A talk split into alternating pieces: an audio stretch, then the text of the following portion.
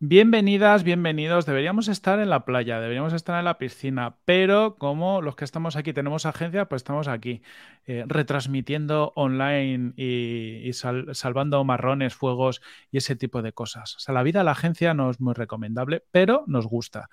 Y hemos juntado aquí a un elenco de agencias súper chulo. Bueno, voy a, presentar primero a Miguel de Estudio Bisisto. Miguel, ¿cómo estás?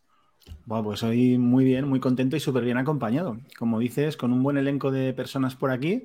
Además, quienes nos sigáis ya sabéis que han pasado por aquí, que son gente muy, muy interesante. Tenemos por un lado a Yolanda Anso de Solid, por otro lado tenemos a Felipe Polo de Team Hackers, a Ismael Barros de Soluble y a Monse Laviaga de Fotografía e-commerce. Casi nada, casi nada. ¿Cómo estáis? Hola, hola, hola. Muy bien. Hola. Hola, hola, ¿qué tal estáis? Con tanta gente da miedo, porque al final vas a acabar pisando a alguien seguro. Nada, pero veo que se han currado la paridad, ¿eh? Hay aquí dos. Eh, estamos bien. repartidos, ¿no? Los invitados. En, este caso hay que decir que la paridad es quienes levantasteis la mano. no, por nada. Los inconscientes, Tim. Exactamente. Bien, bien. pregunta rigor: eh, ¿qué pasa? ¿Las agencias no os tomáis vacaciones o qué? Porque esto es julio, hace calor, yo escucho piscinas por ahí cerca, pero no. Pero las vacaciones reglamentarias son en agosto. ¿no? reglamentarias. ¿eh? Normalmente cuando todo el equipo está de vacaciones uno no se puede ir. Pero y también está el, a veces el poder elegir, ¿no? Y poderte ir en donde no, no se va todo el mundo. Eso es lo mejor. Aunque cuando luego tienes hijos, eso se te va a la, a la porra otra vez. bueno, es que también nuestras vacaciones mm, son vacaciones. Yo el otro día soy del equipo. Envidio cuando trabajaba por cuenta ajena y de vacaciones tiraba a tomar por saco todo, desconectaba y volvía y me daba igual que si hubiera muerto el mundo. Ahora nuestras vacaciones son pendientes de todo. ¿no? Más otro concepto, otro concepto. Bueno, yo hemos venido a hablar del rol del CEO, que es algo tan abstracto y amplio como, queramos que sea, pero para hacerlo un poco distinto y espero que divertido, se nos ocurre empezar por, una dinámica. Entonces, lo que vamos a hacer es iros diciendo un nombre de vosotros, o sea, Yolanda, Felipe, eh, Monse, Isma, eh, y cada vez que digamos vuestro nombre, tenéis que decir un concepto que vosotros asociáis al rol del CEO. Em, una palabra, dos, tres palabras, es decir, un concepto muy directo, sin mucha explicación, eh, y lo soltáis. Y vamos rotando, intentando que no nos repitamos eh, mucho. Entonces vamos aquí a ir apuntándolo y luego vamos a profundizar. De esta forma yo creo que van a salir cosas eh, que no tienen por qué ser las más core, pero que están ahí en nuestro inconsciente. Eh, ¿Os suena bien? ¿Os animáis? Me voy a preparar para, apuntar. Miguel, si quieres apuntamos eh, los dos para que no se nos escape. Mira, Miguel está ahí con... Seguramente Miguel apunte mejor que yo. Así que empezamos. Lo dicho, decimos un nombre y decir rápidamente un poco concepto eso venga a la cabeza, intentando no repetir con los anteriores. Es complicado, pero que no sea pensando mucho. ¿Bien? Muy bien. Venga. Venga. Tres, dos, uno. Yolanda. Toma de decisiones. Felipe. Crear equipo. Monse. Negocio. Isma. Propósito. Miguel, ¿vas apuntando bien? ¿Sí? Sí, sí, además que me encanta porque de momento os representa mucho, ¿eh? No sé si os Después de, después de las entrevistas... he, visto, a ella barriendo para casa digo, pues vamos, aquí a hablar del libro también. Total, total, me encanta. Venga, vamos a hacer una, una segunda ronda y... Uy, uy, uy, lo, hemos pillado. Felipe, te hemos pillado. Venga, es que, sí, es que te, has cortado, te has cortado, Corti. Ah, ah, vale, me he cortado, perdonad. Venga, segunda ronda. empezamos por Felipe. Digo un concepto. Inspirar. Monse. Faro. Isma. Incertidumbre. Yolanda. Sacrificio. Han salido cosas chulas, ¿eh? ¿Creéis que, que, le damos... que no haya una tercera, por favor? Venga, ¿lo dejamos por ahora sí? Sí, pero yo quiero decir una. Yo quiero decir una que no ha salido y es caja. Hay que decir. Miguel? Hay que decir la caja. Venga, Miguel, ¿qué, ha salido por ahora? Hacemos un resumen. Pues venga, vamos a hacer un, recap. eh, hemos dicho toma de decisiones, crear equipo, negocio, propósito, inspirar, faro, incertidumbre, sacrificio y añadí caja también. O sea que tenemos cositas interesantes. No sé si inspirar y faro os parecen parecidas, por juntarlas un poco, ¿no? Ser el faro, inspirar. Venga. Venga. Así que tenemos ocho cositas interesantes por aquí. Venga, pues si queréis cogemos una. Coge una... Miguel, eliges tú, ¿cómo has apuntado tú? Y, le damos Venga. Pues vamos a, vamos a negocio. Vamos a negocio. ¿Qué papel creéis que, cuál es el rol del CEO en cuanto al negocio dentro de las compañías? Por ejemplo, Monse, que como lo has tirado tú, te, lanzo por ahí la patata caliente. Vale, pues a ver, por ejemplo, en agencias pequeñas, estamos hablando de unas 10 personas, 13 personas, al final no hay, vamos, al menos en la mía, no hay más gente de negocio dedicada exclusivamente al CEO. Entonces yo, por ejemplo, cuando no hacía, o sea, si, si yo no me dedico a negocio, nadie del equipo lo va a hacer. Entonces, y es, en el fondo es hacia dónde va el barco, cómo es el barco, eh, es todo. Entonces, eh, es de vital importancia eh, estar ahí, ¿no? Y afecta absolutamente a todos los engranajes de, todo lo demás que hagas. Entonces, debería ser el, motor, es el, cuando ya se tiene un equipo más grande, pues el negocio ya lo puedes tener derivado en, varias personas, ¿no? O, crearlo en varias personas. En mi caso lo hice tan lo he hecho tan sola, por así decirlo, que, lo, que lo veo muy ligado a, ese rol. Probablemente se pueda repartir. No sé si he contestado la pregunta.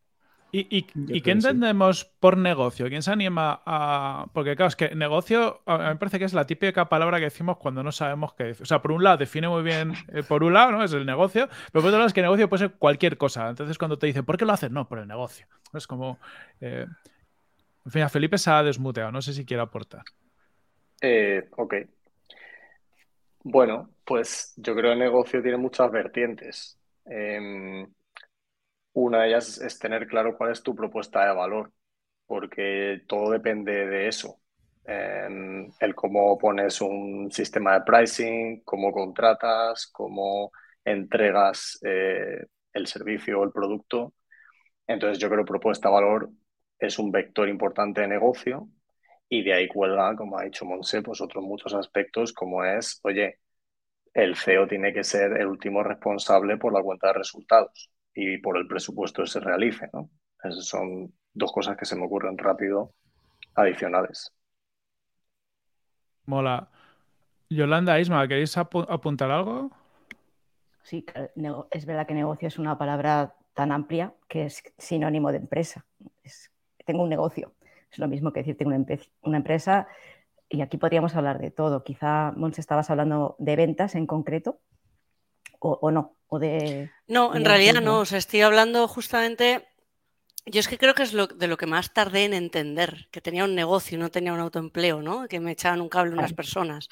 Entonces, eh, justamente lo que dices, ¿no? Es empresa, pero ya no solo ventas, ¿no? Es toda la parte de, la económica, de, el cómo se estructura un negocio, pues igual que tienes cómo se estructura una casa, ¿no? El negocio tiene como sus propias reglas, ¿no? A nivel monetario, a nivel cultural. Eh, en cuanto al equipo, a nivel de eh, cómo crear bien las, todas las bases para que eso funcione eh, con todos los engranajes que tiene que ir funcionando de forma lo más autónomo posible sin necesitar tú estar en cada, en, cada giro, ¿no? entonces, efectivamente, engloba muchas cosas. Sí, y hay una que, es, crítica, que es la rentabilidad, porque a veces ponemos el foco en otras partes de, del negocio, de la venta, de crecer, pero creo que el, último, el último, eh, la última responsabilidad del CEO es la supervivencia de la empresa y, es la rentabilidad lo que te lo va a dar, no las ventas que crezcan o no la cultura, es, la rentabilidad y, eso lo puedes accionar con varias palancas. A veces va a ser eh, la eficiencia, va a ser seleccionar los servicios que son más rentables o prescindir de cosas que no lo son pero para mí sería el propósito o la responsabilidad más grande. Para mí esa es una, es una gran palabra, la parte de la, responsabilidad, ¿no? Al final tienes la responsabilidad del negocio, de la gente a la que contratas, con tus clientes. Si hubiese habido un tercer round, hubiese metido responsabilidad de lleno. Isma, perdona, te he no, no, ahí. Para mí tiene mucho que ver con, todo esto, ¿no?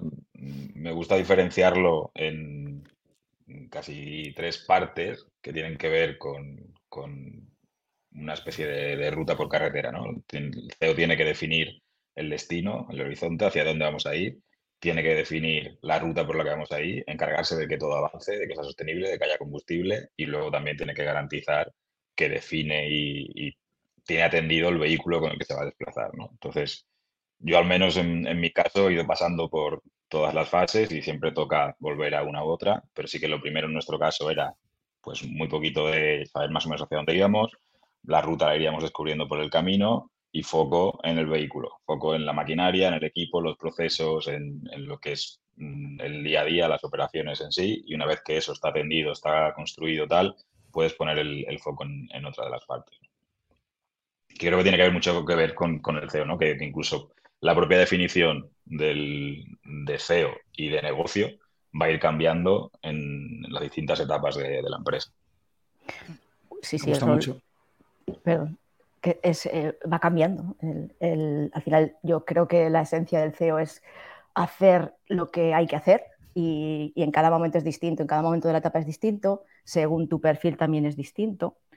Eh, eh, nos vamos adaptando, pero, pero lo que al final resume nuestro trabajo es asegurarnos de que se hace lo que se tiene que hacer. Y aquí mm. enlazo con la toma de decisiones que hablaba yo antes. Una pregunta que creo que no es el esquema, pero es que tengo mucha curiosidad. Mm. Em, ¿Dónde pondríais la línea entre CEO y fundador? Porque yo creo que todos los que estamos aquí, que somos CEO, somos también fundadores. Y, no sé si es distinto. O sea, dirigir la empresa que creas tú creo que es distinto a entrar con un rol de dirección en una empresa que no has creado tú. nos, parece que llamamos CEO a cosas muy distintas. O sea, nosotros nos llamamos CEO, Steve se llamaba CEO y hay gente que es autónomo y, se pone como CEO. Entonces, por ahí vas, ¿no? Un poco. Yo ya estaba pensando en este tema, ¿no? Porque hay una, hay una diferencia importante para mí, que es si el CEO es además el fundador, si además es el fundador único, yo creo que tiene un impacto altísimo. ¿Por qué? Porque cuando a ti te colocan como CEO en una sociedad en la que hay otros socios, eh, tu responsabilidad última es aumentar la valoración de la compañía. y por supuesto, garantizar la supervivencia, ¿no? Pero un CEO fundador puede decidir no crecer. Y yo conozco a varios. Entonces ahí el propósito es diferente y la aproximación es diferente, con lo cual yo sí que creo que tiene un impacto alto si eres fundador o no. Es que quizás ahí el, fundador define esa, esa visión propósito de, la compañía más allá, que puede ser, oye, no quiero crecer, y el CEO es, de teoría, quien debe ejecutar esa visión. Cuando eres el mismo, pues evidentemente defines y, ejecutas, pero perfectamente yo puedo contratar un CEO y decir, oye, mira, mi visión es hacer una compañía que X, ala, eh, espabila, que no, que de hecho es lo que se suele pasar cuando supera determinados volúmenes y demás, donde el fundador ya no quiere estar en el, en el día a día, quiere estar más trabajando en esa visión y otras cosas y, traes a alguien que sea bueno ejecutando, ¿no? Siendo capaz de hacer que baje la visión. Aparte yo creo que, que son roles a veces enfrentados, ¿no? Es muy complicado estar trabajando en la visión que requiere un nivel como de energía y de casi de optimismo un poquito más exacerbado que estar en la ejecución que requiere muchas veces ser mucho más racional y una toma de decisiones a veces un poco más radical para cumplir objetivos. En mi caso, por ejemplo, ese, eh, yo los diez primeros años de, fotografía e-commerce he sido la fundadora y la, y la CEO. Para mí era exactamente el sinónimo, no entendía una cosa sin la otra.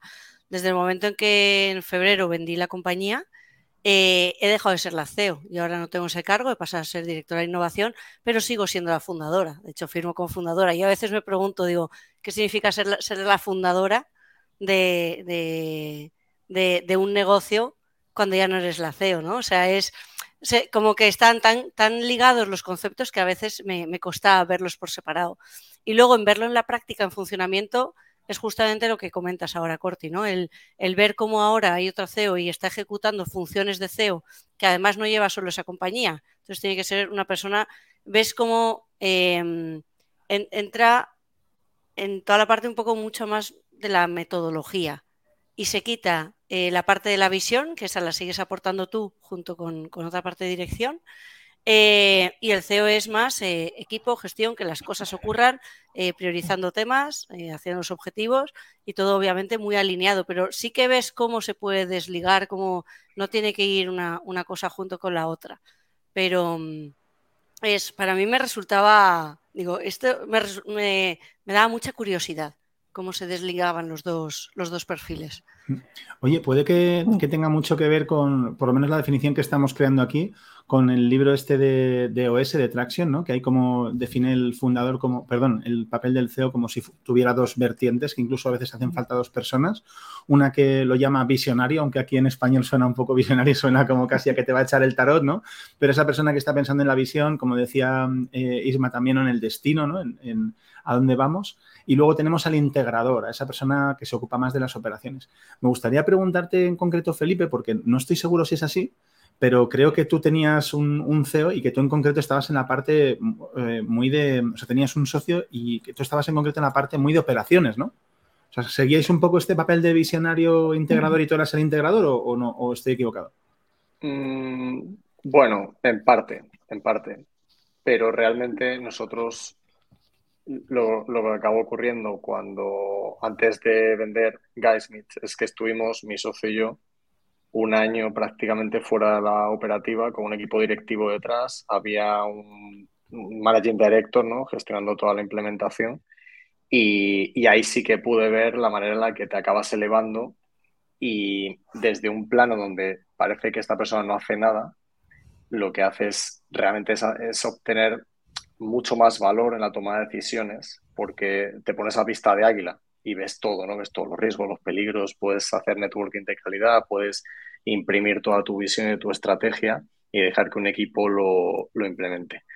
Pero, pero yo estoy de acuerdo con que esos dos roles muchas veces están pegados en la misma persona o en un equipo y que al final ese integrador del que hablas puede ser perfectamente un CEO que tú coloques mañana y mantener tú el, el rol de visionario. Nosotros, pero nosotros hemos eh, hecho ese desdoblamiento, pero lo hemos llamado al revés. yo me he quedado con el nombre de CEO y, se, supone que soy la visionaria, luego la vida ya me dirá.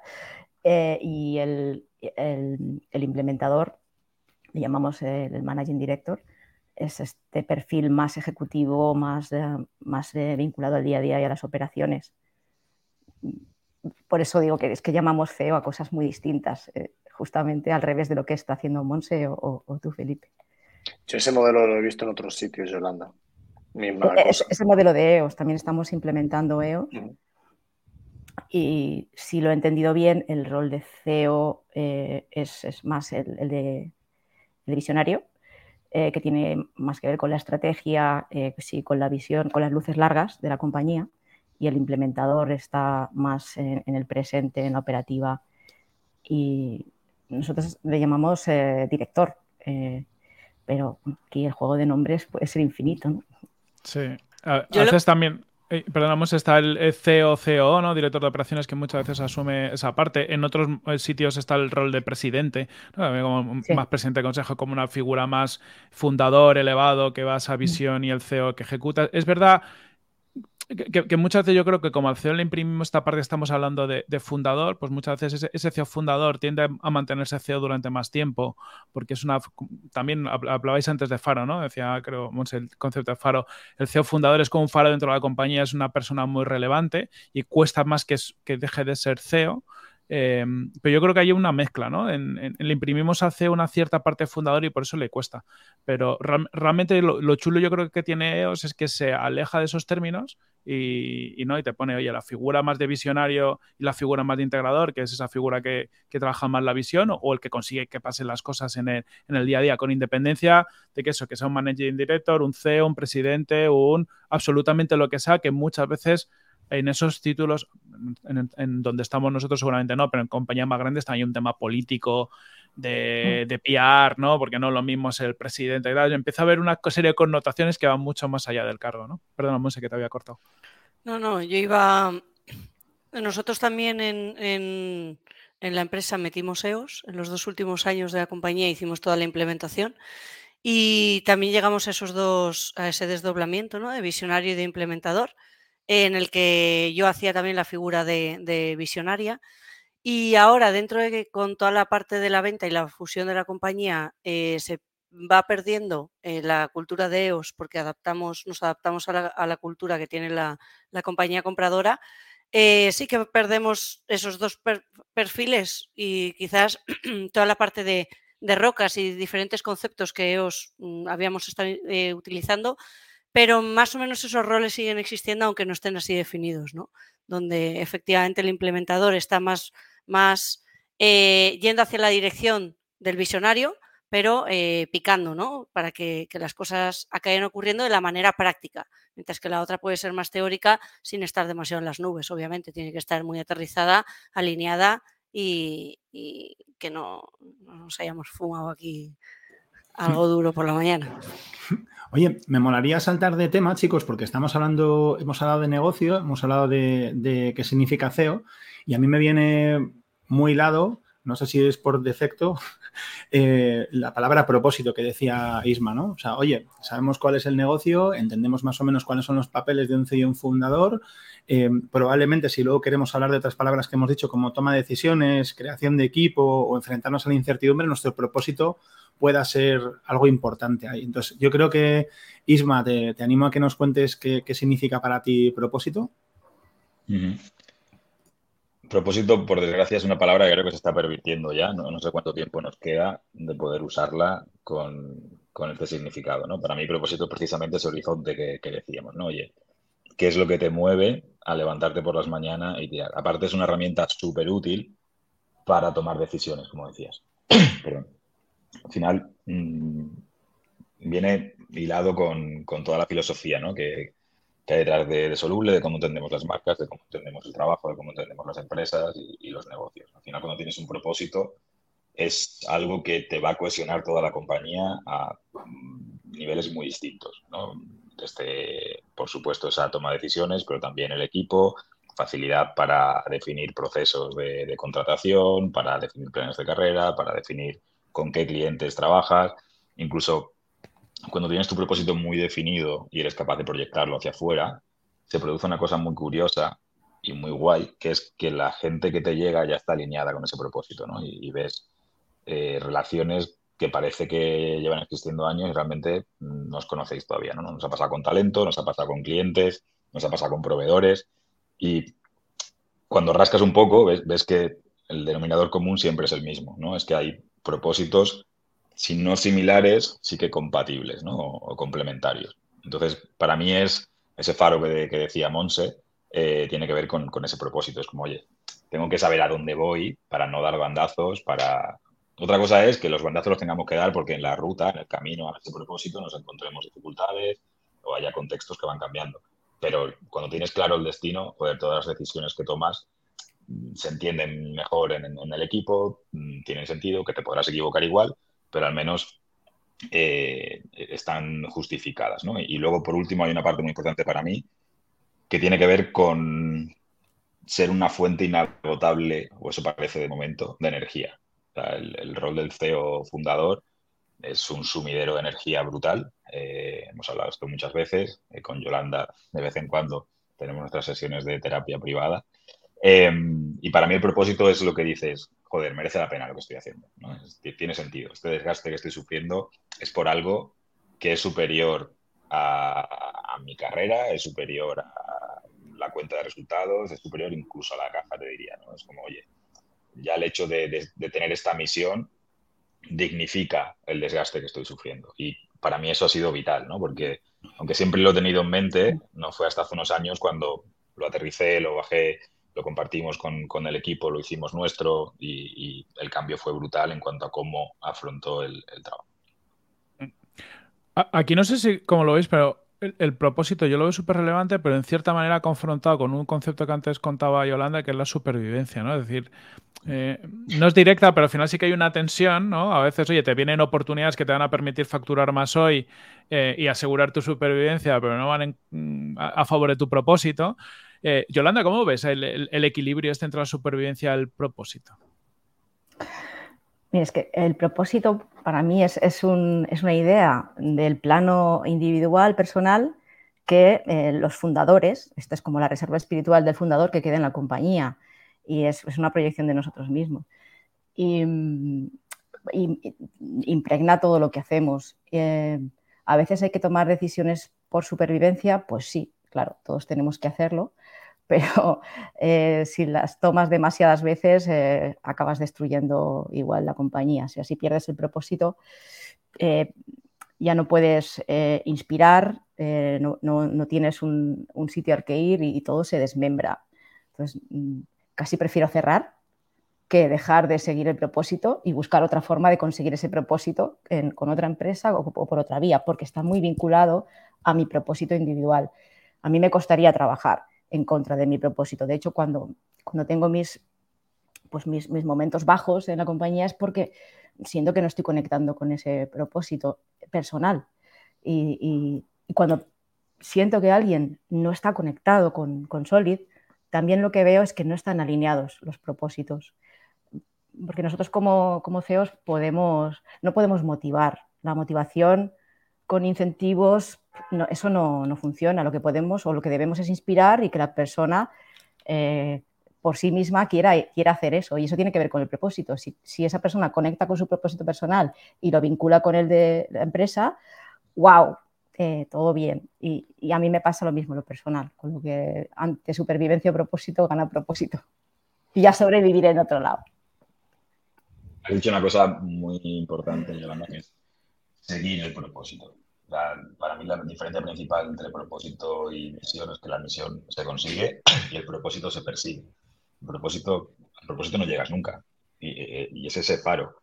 Y en ese camino hacia el propósito habrá cosas que estén más alineadas y cosas que no. Para mí la clave aquí es la conciencia, ser consciente de qué estás haciendo y por qué en esa toma de decisiones diarias. Es decir, yo puedo asumir algo que sé que no me acerca a mi propósito, pero que tengo que hacer por supervivencia, pero no pierdo de vista el propósito, ¿no? E incluso lo verbalizo así porque la siguiente ya intentaré acercarme y recuperar el terreno perdido. O sea, es, un constante y es un compromiso con ese destino, ese horizonte. Insisto en el horizonte porque tiene muchas connotaciones que me valen, ¿no? Al horizonte nunca llegas, el horizonte siempre va a estar allá a lo lejos, ¿no? Sabes hacia dónde tienes que ir y a lo mejor acabas un poquito aquí y un poquito allá, pero sabes en la dirección que, tienes que ir. Para mí va más por ahí.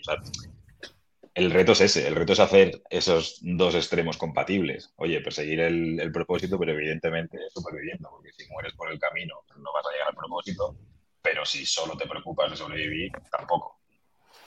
Yo os escucho y la verdad es que estoy de acuerdo con vosotros, eh, pero no paro de pensar en el cómo se llega ahí. Y al final a mí aquí me viene el concepto de los valores, ¿no? Al final todos, estoy muy contigo, bueno, con los dos, ¿no? Con Yolanda que comentabas que el propósito al final de la empresa tiene, o sea, sobre todo si eres fundador, va súper alineado, es completamente lo mismo que el de la compañía, porque no, o sea, es que es tuyo, no, no es, lo alineas, ¿no? Em, y al final, cómo trasladas todo eso al resto del equipo, con qué te, en qué te basas, ya sea más consciente o inconscientemente a la hora de contratar o de echar, o con quién te alineas más de tu equipo para hacer o, no hacer, al final todo eso se va trasladando en los valores, ¿no? Y cuando desgranas los valores de una compañía, vas viendo que al final todos sirven para saber cómo quieres ir a ese propósito eh, y cuando te vengan esas decisiones que tienes que tomar tú o el resto del equipo, pero querrías que las tomasen como tú piensas, entonces ahí es cuando te agarras a, los valores, ¿no? De, eh, para poder llegar ahí no me vale de cualquier forma también. Entonces también yo veo mucho en el propósito también el, cómo se, llega a todo ese, camino, ¿no? Porque no vale con, de cualquier forma. Entonces, para mí va una cosa muy de la mano con la otra, no podría entender una sin la otra. Hay un, aspecto, perdona Ismael. No, no, sin más, iba a darle la razón y, y, que valores es una parte de un todo más complejo que es la marca. Y no voy a hacer ningún pitch de branding, que no es el sitio, pero al final los valores es otra herramienta más que nos ayuda a conquistar el, propósito, que a su vez es una parte de la marca, igual que la personalidad, igual que el posicionamiento, los pilares de la marca, los activos, todo ese tipo de cosas. Hay una cosa que escuchando lo que decís me llega, ¿no? que es, eh, lo he hablado con, muchos founders, que es que conceptos como propósito, visión, misión, valores, suena a primero de MBA, ¿no? Mucha gente piensa que es eh, puro bullshit y para mí es la esencia última de lo que ocurre en una organización muy relacionado con ese faro y con inspiración. Y yo lo conecto con una palabra para mí es muy importante que es que sea genuino.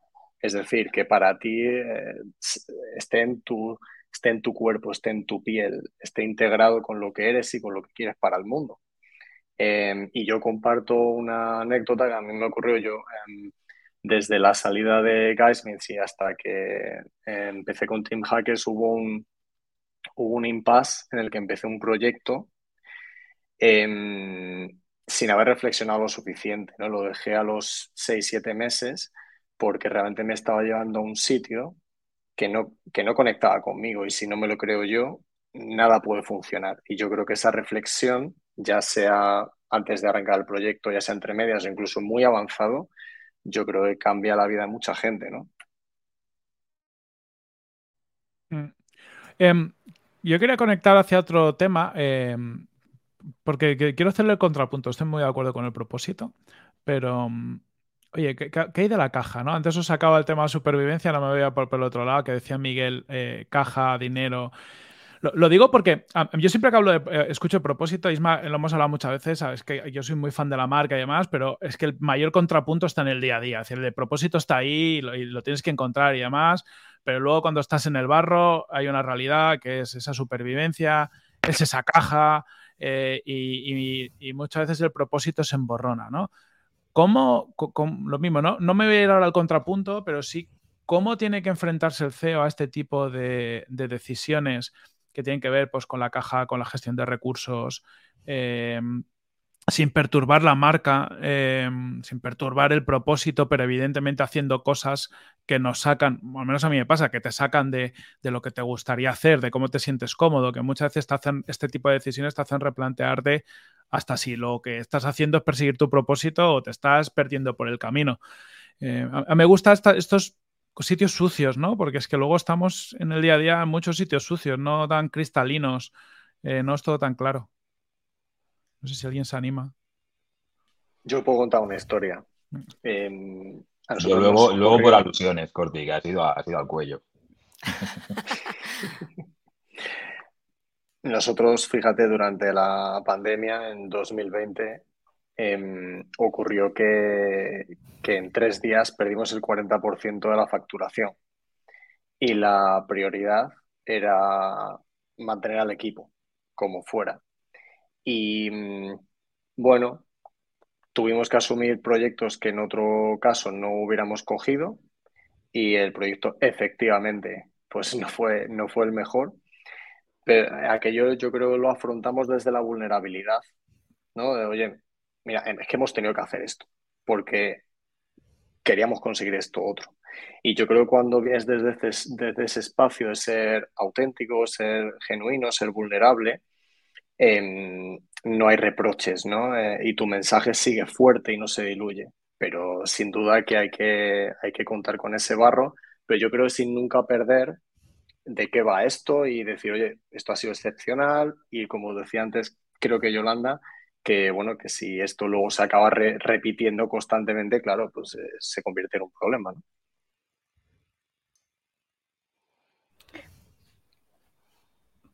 Dale, Yolanda.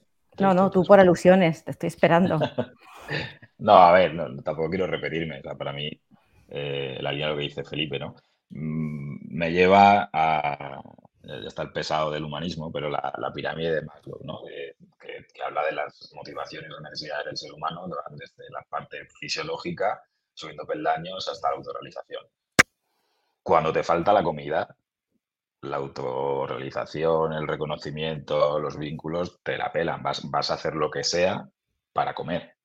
Pues es un poco lo mismo, ¿no? De hecho, jugamos con eso muchas veces para explicarlo, de oye, lo primero es lo primero, que ser rentable, hacerlo de forma sostenida, que el clima sea bueno, que haya eh, reconocimiento, visibilidad y luego sí podremos estar en, buscar ese propósito. Entonces, es parte de la responsabilidad el tener un propósito, el garantizar que todos esos peldaños de la pirámide están satisfechos. Cuando no lo están, toca remangarse y bajar para arreglar la escalera y poder dedicarnos a, a arreglarlo de arriba.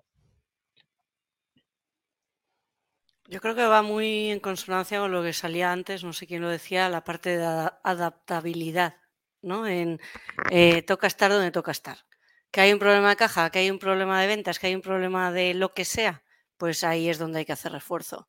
Que todo va según está definido y según tal, pues entonces estás más en, bueno, pues en, esa visión de pájaro, ¿no? Que comentabas antes, Felipe, que realmente en realidad debería ser la más importante, ¿no? Es la que eh, desde donde dominas, digamos, todo, eh, todos los frentes y donde puedes hacer una estrategia real. Pero cierto es que luego, o sea, toca bajar y toca, o sea, cuando toca, hay un problema de caja, normalmente toca bajar al, barro, tienes que perder esa visión de águila, te tienes que meter más en el departamento que toque y vas a muerte con ello, porque sabes que, el negocio depende de eso y la supervivencia está por encima de, todo lo demás, ¿no? Entonces, eh, uno más a remar y normalmente suele, suele traccionar mucho también, ¿no? Cuando, cuando el CEO se mete a, a un departamento en concreto, a unas tareas en concretas, mm, un par de brazadas o unas cuantas suelen, suelen notarse. Y ya para volver a, funcionar por ahí, si es que se sale del hoyo, que se espera, ¿no? os voy a hacer una pregunta porque Felipe has mencionado la vulnerabilidad. ¿Cómo de vulnerable creéis que se debe mostrar un CEO? Mazo. Preguntón. Em, yo, creo que en, tanto en cuanto en, tanto en cuanto tengas una relación fuerte con tu equipo, yo creo que eso es crucial, eh, y vengas desde un plano de, de, autoridad, que la autoridad se concede, no te la da el ser feo, te la da tu equipo. Em, hay momentos, como este que he mencionado, donde te puedes permitir ser vulnerable. Es verdad que el debate es buenísimo. Tu pregunta es brutal, Yolanda, porque eh, a la vez un CEO también es referencia y también es fuente inagotable de energía, como ha mencionado Ismael. Entonces, ¿hasta qué punto en esos días malos, o sea, no sé si va por ahí tu pregunta, ¿no? Pero hay una parte de resiliencia, por un lado, es, hay, fuerzas contrapuestas. Yo creo que la pregunta es muy buena. Me gustaría añadir, chicos, que cuando decías, eh, Felipe, si, tienes una buena relación con tu equipo, ¿no? Yo lo planteo justamente en el sentido opuesto. Para generar una buena relación con mi equipo, tengo que ser una persona vulnerable porque la única manera de generar espacios para la vulnerabilidad en la gente que tengo alrededor probablemente sea siendo yo eh, esa referencia, ¿no? Hablamos de referencia, de faro.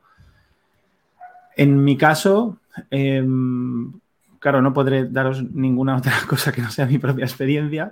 En mi caso, creo que mostrarme vulnerable frente al equipo eh, no solamente me trae muchos beneficios eh, y me permite verdaderamente trasladar ese propósito a, mi equipo y trasladar esas dificultades que hablabas, Corti, antes, ¿no? Entre el propósito y las dificultades del día a día, precisamente cuando hay separación y se produce esa sensación de, dificultad, mostrarse vulnerable y contarla de manera abierta, eh, creo que es muy, muy interesante. Sobre todo, eh, buscando o esperando tener un equipo alrededor que sea suficiente, suficientemente maduro como para trabajar con esa vulnerabilidad. Pero si no la pones en la mesa, es muy difícil que otra persona lo haga.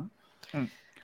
Sí, pero es difícil mantener ese equilibrio, ¿eh? porque el, mostrarse vulnerable, yo estoy de acuerdo que, es, es, bueno, creo que da salud al equipo, pero también es fácil pasarse y en el momento que te has pasado, eh, notas cómo se pierde confianza. Y entonces ya notas que la siguiente decisión que has tomado y que la transmites, eh, ya, te, ya te la debaten. Te la debaten, pero ya no desde, o sea, ya te la debaten con la duda con la duda y con dices, uy, e, esto no está bien. O sea, esto no está bien. Ojo, que, no se entienda que eh, en modo exagerado. Pero yo creo que mm, es, para mí me es complicada, también es buena pregunta. La estamos enfocando también mucho de cara al equipo interno, pero también la vulnerabilidad se puede enseñar de cara afuera, como estamos haciendo aquí ahora mismo también. O sea, eh, cómo afecta también toda la transparencia o toda la vulnerabilidad que uno puede llegar a expresar eh, de cara a luego el, cómo te ven los demás, cómo te puede afectar eso en ventas, etcétera. Yo he sido siempre bastante transparente y nunca he notado que esa vulnerabilidad, obviamente tienes que tener sentido común de que cuentas y que no, Hmm. Eh, los valles, pues no los puedes contar, los puedes contar una vez has pasado, pero a lo mejor estoy viviendo mi peor momento, no sé, o sea, hay que tener ahí cierto sentido común. Yo nunca he notado que eso me afecte de cara afuera, pero sí que de cara al equipo, eh, yo me he pasado a veces de enseñarme vulnerable. Y Es habría- que. me habría tenido que cortar en algún par de ocasiones. Sí. Dale, Yolanda. Yo, Monse, igual quiero hacer una, reflexión, a ver si estás de acuerdo conmigo, un matiz. eh, la diferencia entre la vulnerabilidad para un CEO hombre y un CEO mujer. Porque esto es un poco como las tiritas color, color carne. Una tirita color carne se la pone una persona de raza negra y no es color carne. Eh, ¿qué, nos pasa a, las mujeres? Pues que hacemos carrera luchando contra un, un prejuicio, que es que somos el sexo débil, que somos más emocionales, que nos derrumbamos con más facilidad. Pues pasamos toda la carrera intentando eh, demostrar fortaleza, ganarnos la autoridad, que por, defecto nos cuesta un poquito más. Las causas pueden ser nuestras o del mundo, no vamos a entrar en ese debate, pero la realidad es esa. Entonces, después de estar haciendo ese esfuerzo, ahora se pone de moda hablar de vulnerabilidad y dices, caray, pero claro, igual los, los, los, los CEOs con una energía más masculina, más, eh, más blindada, les viene bien este consejo, pero ojo, eh, ojo que las personas que venimos de sobreponernos a este, a este prejuicio, tenemos que eh, usar esta, esta, faceta nuestra con mucha más precaución. Yo, yo perdón. No, no mira. sé, vas a, vas a contestar. y corto. Dale, Monse. O sea, yo no he notado nunca una diferencia por género eh, en mi caso. No me siento más vulnerable por ser mujer y creo que a ojos de los demás no lo soy por ser mujer. O sea, nu nu nunca he tenido esa sensación.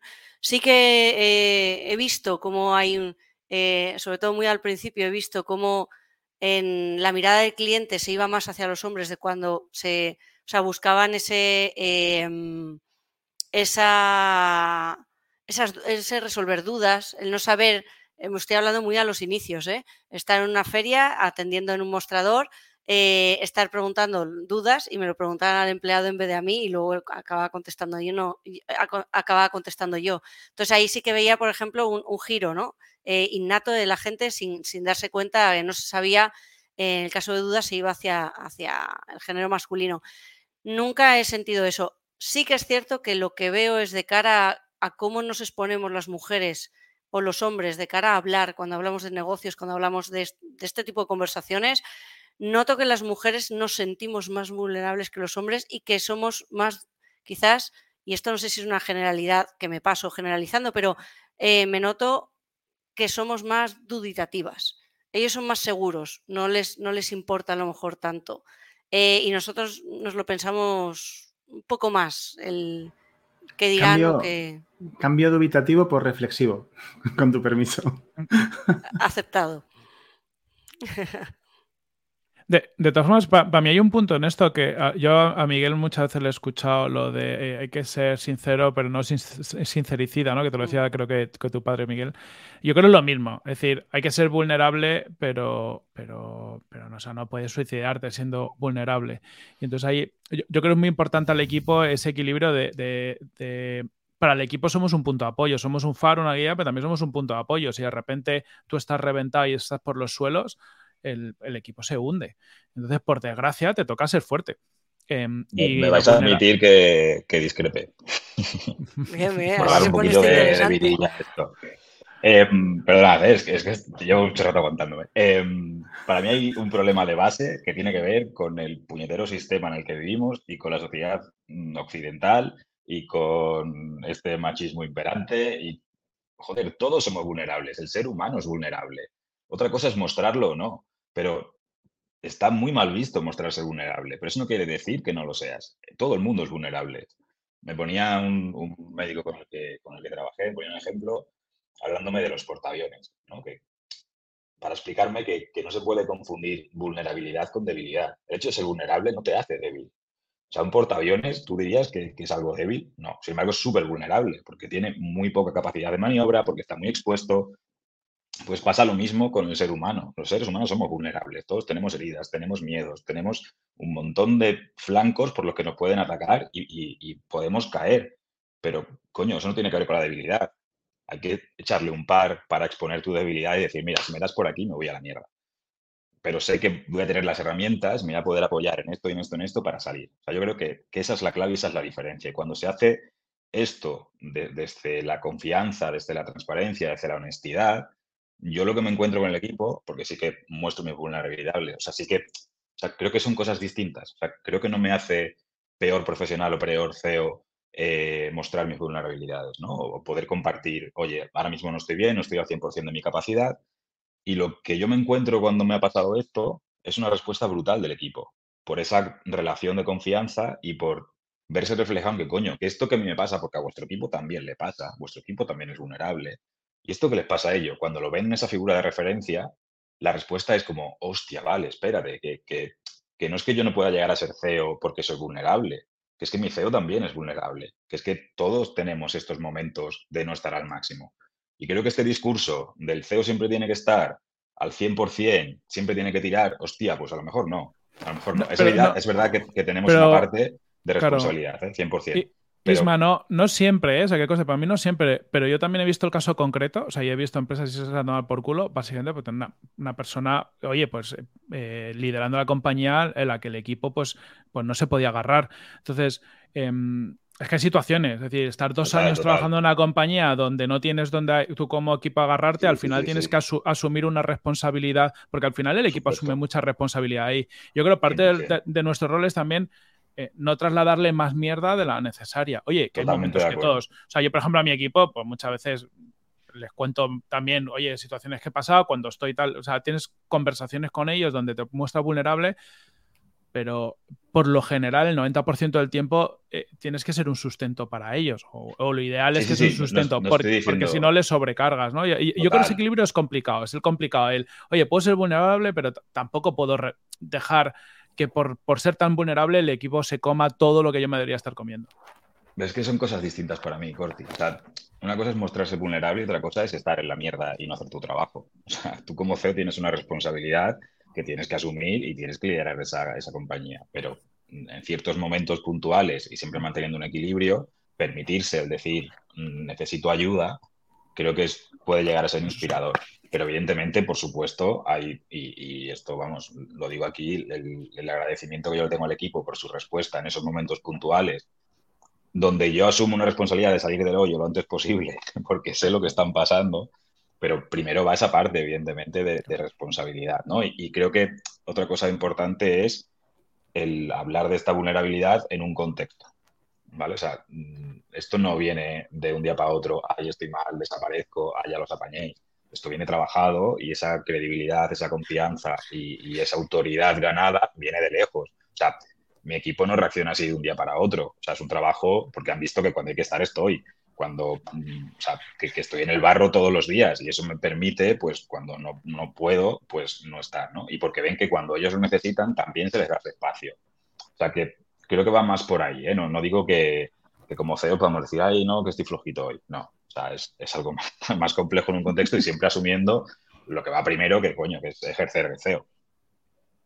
Es un tema que, me remueve mucho y me pongo un poquito mente, perdón. yo creo que la vulnerabilidad, yo creo que tiene muchas patas, ¿no? Porque una de ellas es, oye, yo estoy de esta manera, me siento así, no estoy bien, lo que sea. Es una forma de vulnerabilidad. Hay otras que creo que son más operativas, e igualmente saludables, como puede ser, oye, mm, no soy capaz de hacer esto, no estoy sabiendo hacer esto, necesito vuestra ayuda para llegar a esto. Es, en esa manera también tú te expones, si estás siendo vulnerable, estás diciendo, oye, no soy Superman, no tengo superpoderes, hay cosas que no sé hacer y que tú me puedes ayudar. ¿Qué te parece, no? Entonces, yo creo que eh, al final la respuesta está en cuál es tu relación con el equipo yo creo en última instancia por ahí van los tiros. Y el equilibrio, lo que decía Corti, o sea, que, que no puede estar todo en un lado. O sea, que, la base y, lo que más pese tiene que ser, coño, si, si, de 30 cosas que tienes que hacer en tu semana, para una pides ayuda y el resto es una puta máquina, pues mm, pide ayuda que no va a suponer un impacto. Si de 30 cosas pide ayuda para 25, chico, igual no estás en el sitio que tendrías que estar. Sí, pero fíjate, me mola el ejemplo que ha puesto Felipe porque hay una herramienta buena de vulnerabilidad que es la delegación. O sea, que, luego la obviamos, ¿no? O sea, delegación es parte de vulnerabilidad. Yo, mira, yo en esto no soy bueno, no me, no me gusta, yo tengo muchas conversaciones. Es que esto, mira, ni soy bueno y es que aparte lo odio. A ti se te da bien y tal, me puedes ayudar con esta parte. Es una, forma de, mostrarte vulnerable, humano e incluso cuentas tus cagadas de cuánto has hecho esto, como para quitarle hierro. Em, pero también le estás dando responsabilidad, estás, sí, sí, sigue siendo un apoyo para ellos, ¿no? Entonces, yo, me gusta el, concepto, Felipe, ¿no? de las distintas formas de vulnerabilidad, porque muchas veces entendemos que se expresa de una forma y hay muchas formas de, de expresarlo, ¿no? Oye, la duda, no sé cómo enfrentar esto, ¿cómo lo haríais vosotros? Vamos a buscar una solución. Eh, hay muchas formas de, buscar ese espacio con el equipo donde les mm. das juego, les vas transmitiendo más responsabilidad, te apoyas en ellos, te están mostrando vulnerable. Sobre todo, quizás, a mí es que la palabra vulnerable me despista un poco, pero es, te estás mostrando que, no lo sabes todo, ¿no? Que, no, soy infalible, que no soy infalible. que, no, eres infalible y que eres una persona más y que, y que todo el mundo te puede, te puede aportar también. Esto me remueve tanto porque yo muchos años he, intentado mostrarme infalible, ¿no? Y, eso, es, o sea, el ostión es, pero vamos, mayúsculo, ¿no? Entonces cuando asumes esto y la paz que te da, dices, joder, que era por aquí, que es que no lo tengo que saber todo, que es que hay gente que sabe ya esto y lo que tú dices, que no me apetece hacerlo, no se me da bien y no quiero, ¿no? Y, muchas veces por el tengo que poder con esto, joder, mm, es un camino que, no me mucha, la pena. Mucha presión. Esa es una parte importantísima, reconocer que no lo sabemos todo y que para eso está el equipo, y, el control del ego. ¿Cómo lleváis el control del ego? el, contener esas ganas de, no todos los CEOs, ¿eh? yo he visto cosas eh, y todos, pero el contener las ganas de brillar, de, eso, que eres el, que manda, el, llevarte el mérito, el dar una idea a alguien eh, y que, sea esa persona la que lo, transmita públicamente y se lleve el mérito. ¿Cómo, cómo lo lleváis? Hostia, me, me, apetece, me apetece sincerarme un poco, que me, gusta mucho la pregunta. Em, digamos que mientras lo estás preguntando, estoy haciéndome la pregunta a mí mismo y estoy pensando que eh, intento revisarme a diario varias veces de hecho, normalmente me genero dudas a mí mismo por preguntarme tantas veces si lo que estoy haciendo es correcto. Entonces, por ahí me siento bien escuchando a los demás y, ofreciendo espacios. Pero me encanta hablar, me encanta que me escuchen, no es ningún secreto. Entonces, lo que ocurre cuando hablo en mi compañía es que normalmente van y me escuchan. Entonces, probablemente hablo un 60% más de lo que haría falta, ¿no? Y esa es la parte más complicada para mí de, agarrar e-, ese, ego, ¿no? al tener un espacio voy y lo ocupo casi al completo. Eh, y, eso agarrándome. Luego, en cuanto a otras cosas, viéndolas con la distancia y si no estamos en una conversación, me cuesta muchísimo menos.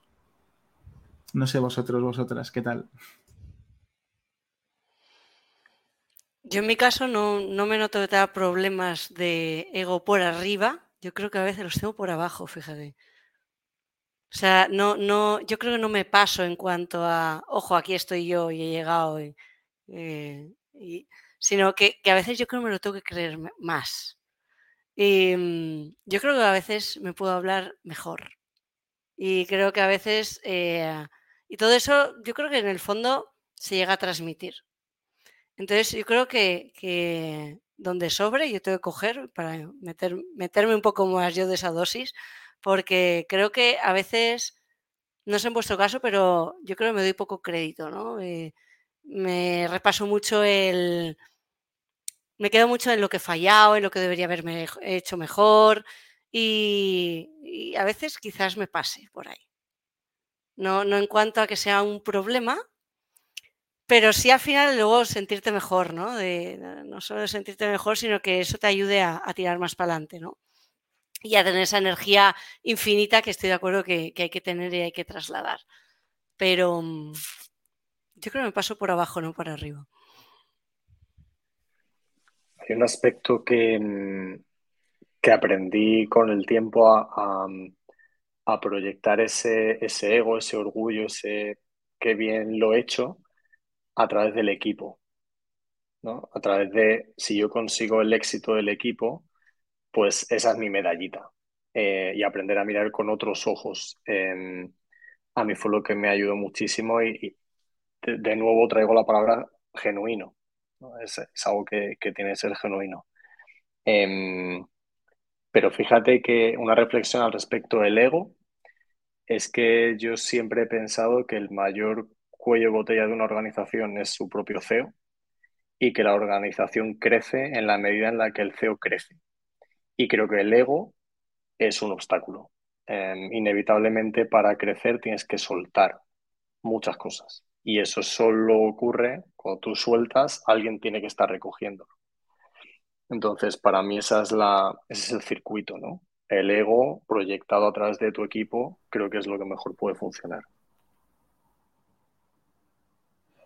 Sí, para mí es la diferencia entre la versión junior de, de, de, de Yolanda CEO y la madura, que es, dejar el ego de lado y, y pues, entender que los éxitos de, la empresa son los míos, no los míos los de la empresa. Y, ah, además es, muchísimo mejor, llena más y se transmite hacia abajo. Em, y también, como Monse, si, si peco es, por lo contrario, pero bueno, creo que es un gran tema, ¿eh? la gestión del ego del, del CEO. Da para otro debate. Total. por cierto, me encanta que le hayáis llamado tertulia y no talks o cosas. así, me encanta. Así, españolizado. Em, sobre esto que hablamos del, del ego, em, yo creo que también hay un tema importante que hablamos antes, ¿no? De, cómo se mezcla el rol de fundador con el rol de CEO. Encima, en casi todos nuestros casos, rol de fundador doer, ¿no? O sea, porque al final lo que tienen la mayoría de las agencias es que el que crea la agencia viene de estar haciendo eso. Entonces, eh, creo que interfiere en todo esto del ego porque al final vienes tú a hacerlo tú, em, que no es lo mismo que cuando montas un equipo que tú no lo sabes hacer eh, porque tú estás casi fuera de la ecuación, estás en otro plano, ¿no? Pero aquí lo has hecho tú y es, tienes que aprender a delegar, tienes que, y, en esa delegación tienes que aprender por lo que ha dicho Felipe, ¿no? No solo delego la tarea, sino delego también el éxito de, la tarea y, y delego mi, o sea, cambio mi rol es que son muchos cambios, ¿no? En, este caso, pasar de una agencia o de una persona que hemos sido casi todos nosotros, hemos empezado haciendo alguna cosa que sabíamos y a construir una organización y cuando te quieres dar cuenta de repente 30, 40, 50 personas donde tu rol es totalmente distinto y no te has parado a pensar muchas veces cómo, cómo tienes que hacerlo. Para mí, gran parte del trabajo o sea, es pensar, es un poco lo decía Miguel de hablar contigo todos los días, decir, ¿qué narices debería estar haciendo yo? O sea, ¿qué estoy haciendo? ¿Qué estoy ¿Dónde me estoy metiendo que no debería meterme? Y, qué debería estar haciendo yo y cómo me debería estar sintiendo y cómo me siento, ¿no? Antes lo veía como una pérdida de tiempo y ahora lo veo como, como, como, la mayor ganancia de tiempo porque evito meter mucho la pata, evito fastidiar mucho al equipo, porque a veces estás tocando las pelotas al equipo pensando que lo estás haciendo bien y, me permite saber cuál es el plan hacia dónde, dónde debo ir. Y es, jorobado tener esa conversación contigo. Es un poco la madurez profesional, ¿no? Algo así. Y yo, tal cual, lo que has contado, Corti, lo podría haber firmado, ¿no? Y, y fui muy consciente durante el proceso, ¿no? De, pasar de, hacer tú y firmar tú y estar tú con las manos en el barro a estar todo el rato metido hasta que asumí que mi rol era otro, ¿no? Y de repente construyes como una especie de satisfacción de ver el partido desde el banquillo, ¿no? Y decir, joder, mira los chavales, mm, putas máquinas, ¿no? Y, realmente eso llena más que, una palmadita en la espalda por un proyecto o cualquier otra cosa, ¿no? y aparte la liberación que supone de quitarte esa mochila, porque, como decía Felipe, ¿no? El ego es un, obstáculo y pesa como madre que lo parió. O sea, eso pesa muchísimo. Cuando lo sueltas, que se te queda enganchado en el pie, ¿no? tienes que estar, tienes que estar pendiente de que, que no vuelva, porque todos tenemos, tenemos ese, ese, ego y hay que, hay que mantener la raya con esas reflexiones diarias. Pero, joder, es, o sea, la, paz que vives cuando realmente te quitas ese peso de encima ¿no? y aprendes a disfrutar de otras cosas y de repente ese disfrute es como mucho más auténtico, mucho más profundo que lo que te parecía que era el sumum de, trabajar. Sobre lo que has dicho, Ismael, em, me recuerda un poco una reflexión que, que yo hacía muchas veces, que es si yo doy un paso atrás, permite que alguien dé un paso adelante, ¿no? Y me gusta mucho esta, esta metáfora de ningún árbol grande ha nacido a la sombra de otro árbol. Entonces, ese estar viendo en el banquillo también te da la satisfacción de ver cómo tu equipo está creciendo, cómo está evolucionando, cómo están siendo mucho mejores y el, el efecto secundario de eso es que tu empresa va mejor, pero siempre es un efecto secundario, ¿no? Yo creo que cuando pones al equipo por delante, eh, pasan estas cosas. Y una de las pruebas de fuego de este control de ego es, pregunto, eh, ¿estáis dispuestos a, que el CEO no sea el mejor pagado? ¿A que haya alguien que gane más? ¿Os parece bien? En, Pues nuestro caso pasa. O sea, me refiero a que tenemos personas en la compañía comercial en, en- en concreto que, que genera más y es, es positivo. Sí que creo que yo que en el medio largo plazo, pues muy o sea, que además yo no sé cómo lo veis, pero económicamente seguramente CEO fundador tiene otros mecanismos de compensación, hablando solo ya de la parte económica, distintas al sueldo, ¿no? Entonces, depende cómo lo que estés jugando tú, cómo tengas tu cabeza amueblada y, demás. Para mí no es tanto un problema si, si sabes lo que quieres conseguir. Yo voy a verlo desde la perspectiva contraria y me acerco a una solución parecida. Em, nosotros en Bisisto llevamos cinco años y medio y el año pasado, más o menos hace un año y poco, después de una conversación con diferentes emprendedores, dueños de agencias en una convivencia, que esto son cosas que me, me aportan mucho compartir como hoy con vosotros, con vosotras este ratito, me contaban cuáles eran sus sueldos y yo decía, o sea, soy lerdo. Soy lerdo porque probablemente al principio tenía muchísimo sentido que yo tuviera un sueldo realmente bajo porque impactaba muchísimo en la cuenta de resultados y estaba haciendo una apuesta por crear un equipo y construir un proyecto. Eh, como decía Ismael, ¿no? pues tenía una visión, un horizonte y parte de, del camino era sacrificio por mi parte. Yo estaba asumiendo esto, ¿no? Y de repente te acostumbras a estar en ese sacrificio, en esa, en esa posición. Fíjate, da igual ego alto o bajo, que el sueldo ya te digo yo que por los suelos, habiendo ocurrido que durante muchos años nunca ha habido nadie peor pagado que yo, salvo que tuviéramos a una persona como becario, como becaria en el equipo. A día de hoy ocurre que ni, si, vamos, ni siquiera he conseguido en ningún momento ser la persona que más cobra de mi equipo, todavía a día de hoy, a pesar de haber eh, mejorado mis condiciones. ¿no? A día de hoy no me pesa no ser la persona que más o menos cobra del equipo, pero sí que creo que se convirtió en un peso que dejé pasar demasiado tiempo, dejé pasar por alto, eh, eh, el, el, estarme pagando mal. Cu ¿vale? Cuidado o sea, con no esto, estarme Mi- considerando. claro, Miguel. Aquí, aquí hay un rollo también de educación judeocristiana que tenemos en, en nuestra sociedad. No fuera coña, es hay, hay un rollo de, de- de la fustigación del emprendedor donde to- yo creo que seguramente todos hemos pasado, pero hay que intentar no caer. Que es casi como que si no estás sufriendo, no lo estás haciendo bien. ¿No? Algunas como se lo hemos hablado incluso cuando te van bien las cosas, ¿no? Y te sientes mal porque te están yendo y dices, me cago en la leche, joder, colega. Em, Entonces, evidentemente hay momentos donde cuando emprendes, pues no te puedes poner sueldo que- porque no hay dinero, o sea, por la supervivencia de la empresa y tal, y ya está. Pero en cuanto te van las cosas bien, el dinero, o sea, yo creo que el dinero para un CEO no debería ser un problema. Cuando digo un problema es, oye, te debería permitir llevar un estilo de vida normalito, donde tú, oye, pues que llevas a tus niños al cole, que puedas comer, que, joder, que por la noche no tengas que estar pensando cómo voy a pagar las facturas a final de mes, porque eso para la compañía es malo. A partir de ahí lo que te puedas permitir. Pero eso de estar por debajo, que por defecto eh, ti- tiramos muchas veces a estar por debajo de donde deberíamos estar, incluso la, la empresa permitiéndolo, o cuando tomas una decisión estratégica de decir, oye, ¿puedo fichar a un perfil? O, oye, pues, pues planteate que tú estés bien, porque el que tú estés bien im- impacta en toda la compañía, por tu gestión, por tal, no sé qué. A lo mejor tener un recurso más te permite asumir un poquito más de trabajo alguna cosa, pero no va a tener el impacto que tú tienes. Yo creo sobre todo hay que dejar de fustigarse. Yo, eh, que es lo- para mí es uno de los grandes learnings, es dejar de, de entender que lo tienes que estar pasando mal. Y cuando superas eso, ya luego lo normalizas. Pues mí justo, perdonadme Perdón, chicos, que cierro. Eh, realmente, justo esto que estás contando, Corti, es lo que me di cuenta gracias a compartir con otros profesionales que estaban en situaciones parecidas, ¿no? No en este caso que me estuviera fustigando, sino que había dado por hecho algo. Entonces, bueno, eh, aquí, aquí lo dejo, eh, súper interesante gracias a compartir con gente como vosotros, que ahora tengo un sueldo digno por lo menos. Bien, bien, nos alegramos por ello. Yo a la... Ay, perdona. Dale, Felipe, dale, dale. Sí, no, yo iba a decir que yo iba a subir la apuesta, ¿eh? Eh, no solo va de el sueldo del CEO, yo creo que también va de, de forma más genérica, la mentalidad de ahorrar versus invertir. O sea, al final el CEO, especialmente si es el founder, está en un continuo en el que es muy complicado, es como lo, de la rana, ¿no? Eh, no se da cuenta de que cada vez va el agua más caliente y al final se quema, porque es, es un proceso gradual. Y yo creo que eso me recuerda un poco a lo que has comentado, Miguel, ¿no? De que solo me desperté y solo entendí la temperatura hablando con otra gente. Y yo creo que en el aspecto de ahorrar versus invertir es muy parecido. Al final vas ahí midiendo cada céntimo y tal, pero llega un punto en el que si en vez de mirar cada céntimo no lo inviertes, te estancas. Entonces, bueno, que quiero relacionar un poco el salario del CEO a lo que ha dicho Corti, ¿no? Que estar bien cuando te lo puedes permitir da mucho valor a la compañía también.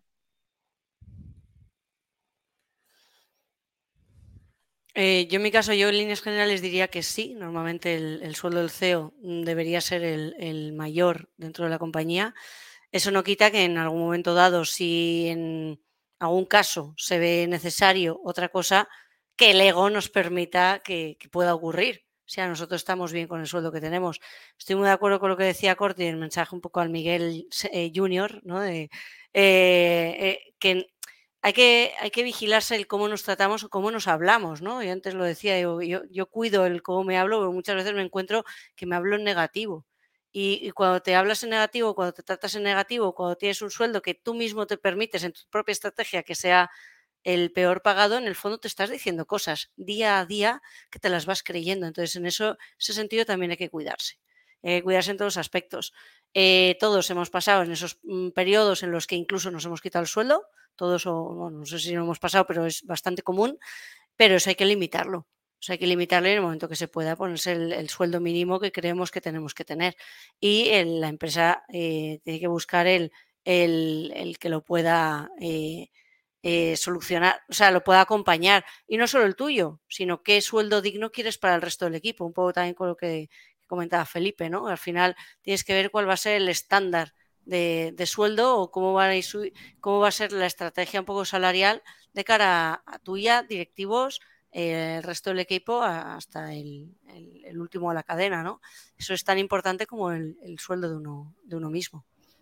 Aquí estamos se está mezclando el rol de fundador con el de CEO. Si lo separamos lo vemos más claro. Ningún CEO aceptaría venir a tu empresa si, no siendo el que más gana. Si tiene toda la responsabilidad, también tiene que tener el salario más alto. Otra cosa es que el fundador que, al final estamos haciendo una inversión a largo plazo y el retorno viene de otras maneras, sí que hagamos este sacrificio, pero un CEO no debería, creo. Claro, es, verdad que la compensación en un fundador, sobre todo cuando tienes una buena parte del equity o, todo de la compañía, eh, viene por otro lado, ¿no? Entonces yo creo que, por, un lado, le damos mucho valor al propósito, ¿no? Que decía antes Isma, muchas veces el mero hecho de estar haciendo algo que nos llena inherentemente lo sentimos como compensación, ¿no? Porque a veces te pones, oye, pues para irme a otro lado a ganar lo mismo, pues eh, aquí tengo una parte. Y luego eso, que al final, pues, qué sé, eh, Felipe ya ha hecho un éxito, ¿no? Pero, eh, también, pero al final es, oye, pues muchas veces tú, tú, haces tu plan de vida pensando en, oye, lo voy a vender o va a haber un, otra serie de movimientos que te van a permitir eso. Pero muy de acuerdo con Yolanda de, de que cuando lo ves desde fuera, decir, el CEO que tiene máxima responsabilidad y que le van a pedir las cuentas, sobre todo si tienes eh, socios inversores y demás, pues eh, máxima responsabilidad también supone máximo beneficio. Buen punto. Em, hablando de todo esto, eh, yo traía un tema, porque no sé cómo, que es, la relación con, socios y relación con, con, management de alto nivel, ¿no? Porque al final, claro, el CEO tiene máxima responsabilidad, en teoría, pues toma todas las decisiones, pero luego pues bueno, pues hay, todos tenemos, o casi todos tenemos socios en, la compañía que, a lo mejor no asumen el rol de, CEO. De hecho, yo, por ejemplo, no soy el CEO de Blue Hackers, que es, eh, que es Luis. Em, pero claro, las dinámicas con tus socios y las dinámicas incluso con un C-level fuerte, eh, muchas veces también hace que el CEO no siempre, no, siempre hace lo que le da la gana, ¿no? Tiene, tiene, hay una negociación, hay una serie de cosas. ¿Cómo vivís vosotros esta, esta relación? Si alguien se anima.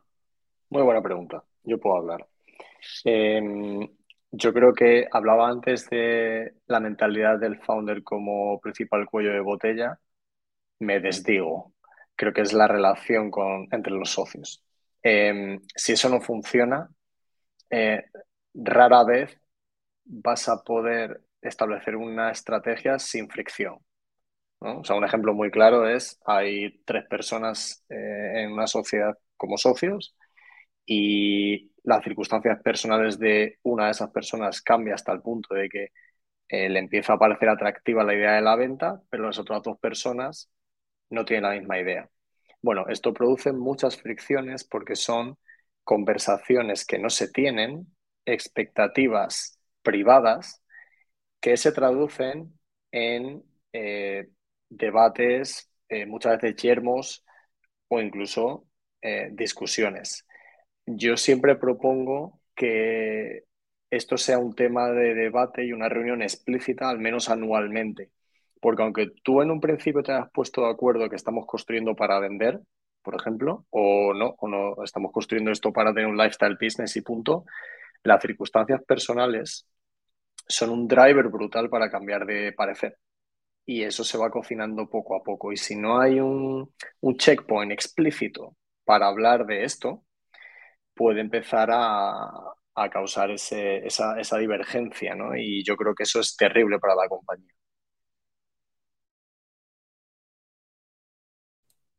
Total. ¿Alguien más quiere aportar algo? A lo mejor, ¿no?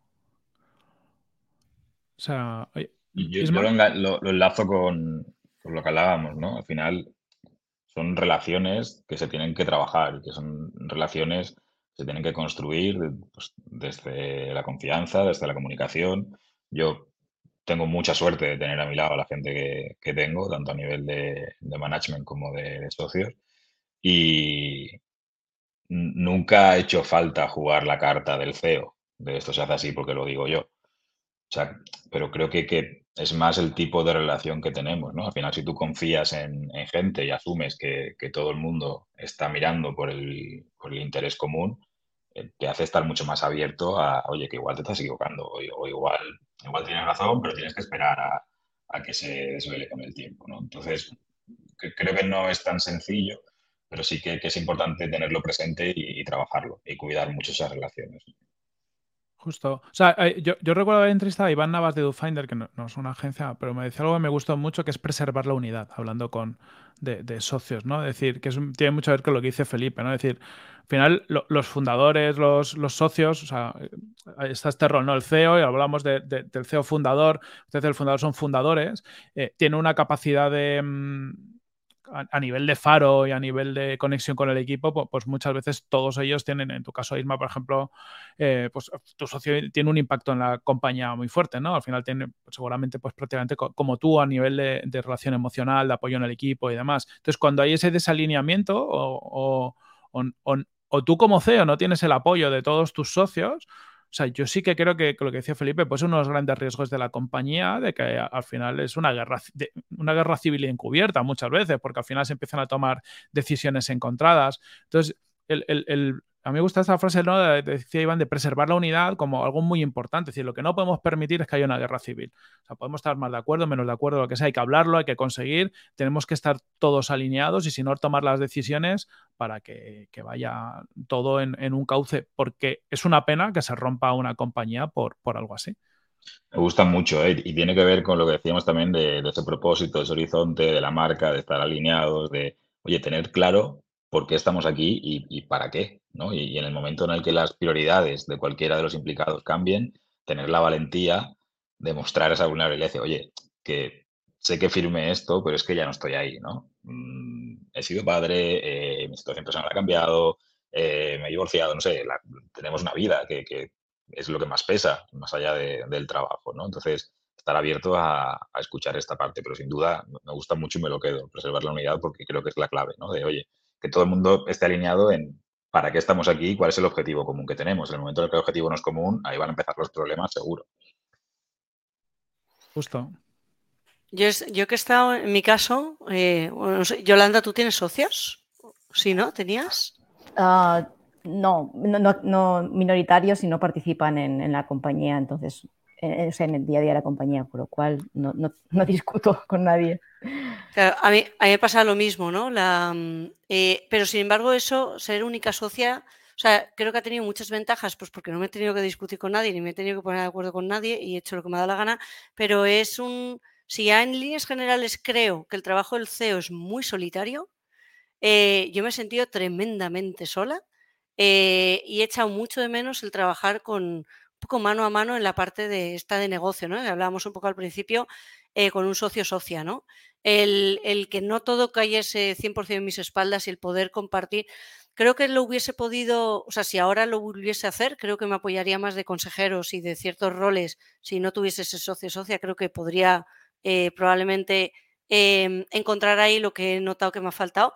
Pero muchas eh, personas, cuando os escucho hablar, veo que tenéis esos apoyos en vuestros, vuestros socios socias, ¿no? Y creo que em, a mí, por ejemplo, esta parte, esta segunda parte, esta segunda vida que, le veo al eh, que tiene ahora el proyecto de fotografía e-commerce, donde yo ahora sí tengo un socio y él es mayoritario, lo cojo con muchas ganas, justamente por el hecho de, no estar sola y poder ir viendo y, ya no ni siquiera la, toda la parte de, la visión es, es sola, muchas veces yo me, me, encontraba haciéndome preguntas y digo, ¿cómo coño sé yo contestar a esto? ¿no? O sea, eh, ¿qué va a pasar? ¿Dónde me veo aquí a 5 o 10 años? Y ¿qué coño sé? O sea, me parecían cosas un poco difíciles a nivel de negocio, ¿no? Ya no hablo del propósito individual. Eh, y creo que eso todo acompañado a mí por, psicológicamente me resulta más sencillo. Jo, pues no lo sé. Eh, voy a llevarte un poco la contraria, siendo que estoy en una situación parecida de, estar solo. Es verdad que ahora he incorporado un par de personas en el equipo a, la sociedad, eh, que empiezan poco a poco y van a ir creciendo en, número de acciones, digamos. Eh, pero ya solo con los trámites que estoy teniendo que hacer para, para cerrar esto, que llevo meses, ya se me han quitado las ganas, de, eh, así un poco de broma, se han quitado las ganas de tener socios nunca más en la vida. ¿no? Y bueno, aparte de, aparte de la broma, sí que es verdad que llevo mucho tiempo echando de menos tener compañía, pero luego en realidad creo que cuando tenga compañía echaré de menos cuando estaba solo, ¿no? Es como cuando tienes el pelo rizado y te lo alisas o cuando lo tienes liso y te lo quieres, te lo quieres alisar. Yo no lo sé, me lo han contado un amigo, eh, nunca he sentido nada parecido, pero de verdad que creo que es como esa sensación de querer lo que no tienes y que en realidad ambas están, están genial, ¿no? Y que esa soledad va a seguir sucediendo aunque tengas compañía, a pesar de tener una buenísima sintonía y que mm, podrías encontrar en el equipo, como dices, en consejeros, la ayuda que, pues esos socios no te estén brindando o podrías encontrar en tus socios tu peor enemigo, ¿no? O sea, casi que virgencita que me quede como estoy, eh, que nos vaya bien y no, no, quiero cambiar nada, ¿no? Sí, creo que, que hay un error que, que, a veces tendemos a cometer y es a, a hacer socio a, a, alguien que podrías contratar. Eh, eso acaba siendo un error. Eh, ahí lo dejo. Total. Sí, sí. Es, es, aparte muy, que te sale muy caro y te da muchos disgustos, pero... Y, y, esto es una cosa que nosotros, por ejemplo, hemos visto con la, con la, experiencia, es no todo el mundo quiere ser socio de una compañía aunque te diga que sí. Es decir, incluso hay veces suena muy guay, tener, pero luego en la realidad hay gente que le has dado un porcentaje y actúa igual, no acaba de entender que la aporta, incluso luego pues te vienen a pedir subidas de sueldo como todo el mundo. Es decir, eh, hay, hay, que entender muchas, muchas veces ¿no? que el ser socio de una compañía supone una serie de, de cosas la gente quiere la parte bonita, que es el... A mí yo he visto una película que salía el de Facebook, tenía acciones y luego la vendió y le dieron mucho dinero. Eso es lo que quiere la gente, pero es que luego eso no pasa. Entonces, claro, eh, hay una, yo creo, una, una, diferencia enorme entre lo que la gente percibe y lo que es, y por eso luego la gente no lo valora. Hay, hay poca gente, ¿no? Que yo, yo creo que merece la pena, para mí ese socio es importante... Eh, que sea un perfil doer, ¿no? Alguien que con, con, esa capacidad que quiera hacer, que quiera construir, ¿no? Y, y que es tipo de perfiles que es muy complicado involucrarlos eh, en una compañía si no se sienten parte y que tienen la capacidad de, aport aportar tanto que, multiplican el valor de la compañía, ¿no? Pero, pero un ejecutor, un mero ejecutor, por ejemplo, es un perfil que puedes contratar muy fácilmente. Oye, por ir acabando, si queréis, que, ya llevamos un buen rato, eh, ¿os parece que cada uno diga, oye, retos que tiene como CEO para este próximo año? Por, pues seguro que damos ideas a la gente, ¿no? De, de qué cosas nos están preocupando. ¿Cómo lo veis? Miguel, ¿suena bien? A mí me suena perfecto. Yo me animo, de hecho, si queréis. Venga. A ver qué sale. Venga, pues eh, digamos que uno de los retos que me había puesto a principio de año como más relevantes es asegurar que Avisisto lo va a conocer eh, la gente hasta en la Antártida, ¿no? Eh, y creo que es un reto que voy, que voy consiguiendo, ¿no? Cada vez hacer que se conozca Avisisto más lejos.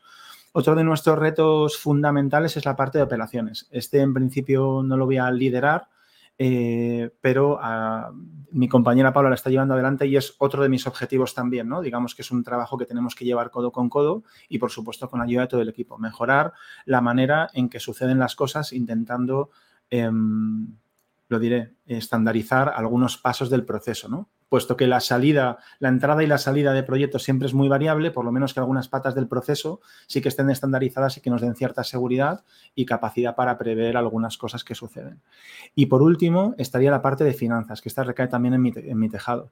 Como un reto brutal, tengo que terminar el puñetero año sabiendo exactamente qué proyectos son rentables, por qué son rentables, en cuánto son rentables y cuántas líneas de negocio son rentables y en qué medida, ¿no? Cuánto hemos facturado y cuánta rentabilidad hemos tenido, que es algo que no sabemos después de cinco años y medio en el mercado y la verdad es que cuando alguien me pregunta me da, me da entre vergüenza y miedo, casi más miedo. Esos serían mis tres retos súper, súper grandes de este año. Hola. Em, venga, Isma, por orden. Eh, os voy a ir nombrando por orden inverso. Me lo llevo más a, lo personal. Em, mi objetivo es seguir jubilándome de cosas. O sea, quiero promocionar a presidente. Me, gusta mucho ese rol de estar en... presidente no ejecutivo, ¿no? O sea, encima explícitamente... Esa es la clave, esa es la clave, No, sí es verdad que, bueno, que, son muchos años, hay mucho desgaste por el camino, que las cosas empiezan a funcionar y sí que busco a nivel personal esa sostenibilidad, ¿no? De realmente poder elegir a qué me dedico, a qué dedico mi tiempo y en qué quiero impactar, ¿no? y para eso hay que, hay que trabajar mucho para dejar todo ordenado y funcionando, encontrar a las personas claves para delegar y poder seguir avanzando. Que no sientas que estás ahí todo el rato con el coche sin preocuparte por la ruta o el, destino. Hola, ¿Monse? yo me lo llevo a dos terrenos. Eh, uno lo podría resumir en la palabra innovación.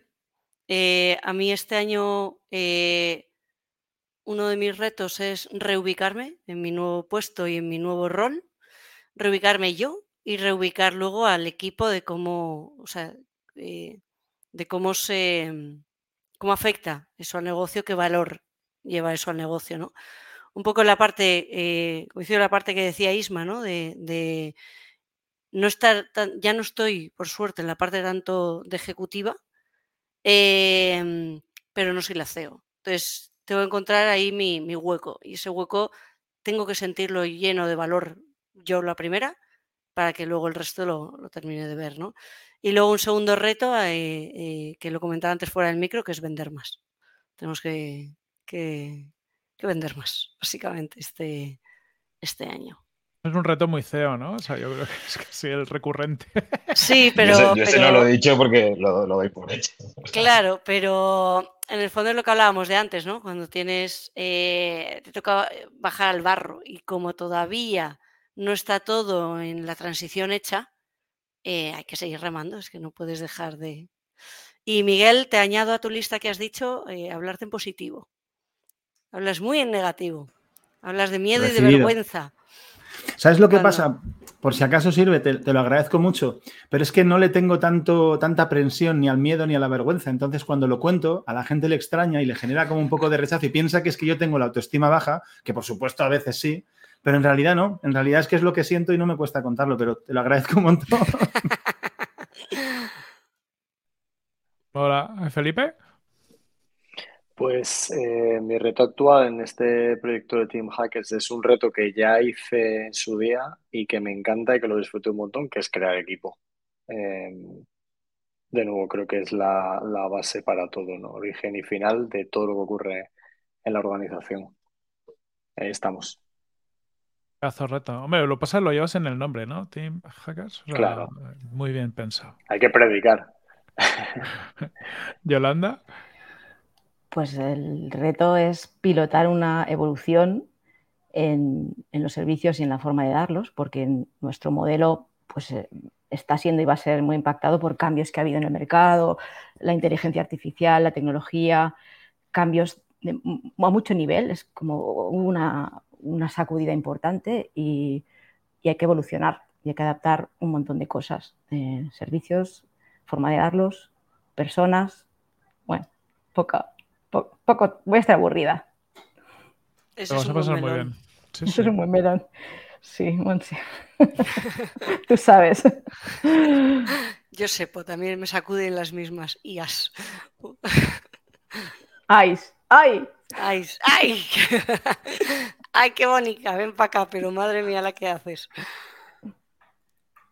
Mola. Pues yo creo, eh, en, nuestro caso, yo lo mismo, no, soy el CEO, soy uno de los, de los socios. Resuenan muchas cosas de las que habéis dicho, pero yo creo que nuestro principal reto es terminar de construir una capa de management eh, que sea capaz de, enfrentar el crecimiento de, la compañía y, nosotros poder hacer esa elevación ¿no? que, decía Felipe. Y a día de hoy nos damos cuenta ¿no? que somos stoppers en, crecimiento, es decir, en, grandes oportunidades de crecimiento y lo notas, estás haciendo cosas donde no aportas valor y dices, José, que esto lo estoy haciendo mal y encima no lo debería estar haciendo yo, o sea que para qué. Em, y, a nivel casi personal, desde, mi rol está muy alineado, es eh, seguir trabajando. Yo estoy muy obsesionado con la, con la, delegación, con el libro Buy Back My Time eh, de Dan Martel, que lo escribí el otro día en mi news, porque es que ese es el camino. Es decir, la única forma yo creo que es ir delegando tanto a nivel estructural, incluso como tú dentro de tu propio rol, es decir, oye, entender dónde deberías estar aportando valor. Y cuando te das cuenta que, eh, a mí me pasa, yo veo mi calendario, veo mi día a día y no tengo un minuto, pero es que encima lo miro siendo objetivo y digo, no estoy aportando valor. O sea, me refiero, no, no, incluso voy a llevarlo al extremo. Yo veo mi sueldo y veo lo, que hago y digo, no estoy, o sea, no, estoy aportando el valor ni siquiera al, nivel del sueldo y eso que debería ser, como decíamos antes, todavía más, ¿no? Eh, porque al final estás haciendo muchas tareas que podría hacer alguien en prácticas, que podría hacer un perfil más junior, pero por dinámicas te las sigues comiendo. Eso resuena mal. Entonces yo, objetivo este año, mucha delegación, delegación en un equipo de gestión y, que el año que viene podamos volar gracias a eso veremos. Habrá que hacer dentro de un año, podemos hacer un recap ¿no? de cómo ha ido nuestro rol de, CEO fundador, whatever y demás. Me gusta, me gusta. Yo tengo un resumen para el final. Venga. Eh, esta vez es a ver cómo lo consigo, porque somos mucha gente, un montón de ideas. Así que. Es el mejor momento de los capítulos. para vosotros. Estaba esperando este momento. para vosotros. Yo hoy, hoy voy a sufrir. Venga, vamos a intentarlo a ver qué tal me sale, porque de verdad, de verdad, de verdad que esta vez hay más que nunca. Eh, y es muy chulo que así sea, por teneros por aquí. Bueno, lo primero es que teníamos una idea de hacer una dinámica para sacar cositas y luego, como buenos CEOs, hemos hecho lo que nos ha dado la gana. o mejor dicho, lo que tocaba, lo que tocaba hacer. Hemos empezado hablando de qué es negocio y me ha gustado mucho hablar de que era una mezcla entre varias cosas, la visión del destino, la ruta a seguir, o es decir, la operación y también el vehículo, la maquinaria, por supuesto el equipo en el que hacemos ese tránsito, ese viaje. Hemos hablado de qué se encarga el CEO dentro de ese negocio y hablamos de crear la propuesta de valor, cómo bajar la pricing, contratos, entregas, la propuesta de servicios, buscar la rentabilidad, por supuesto qué palancas hay para esa rentabilidad y hemos hablado también de cómo el papel del CEO y la definición de negocio van cambiando. Así podemos decir que hacemos lo que nos da la gana y que nadie nos eche la bronca, ¿no? Por otro lado, hablamos de la diferencia entre CEO y fundador y nos hemos acabado yendo casi todos así bastante consensuado en esa idea de mezcla entre, o, perdón, esas dos patas entre visionario y persona integradora o más operaciones, ¿no? Entre CEO y COO, que hablaba el libro este de tracción de, de EOS, aunque luego con muchos matices.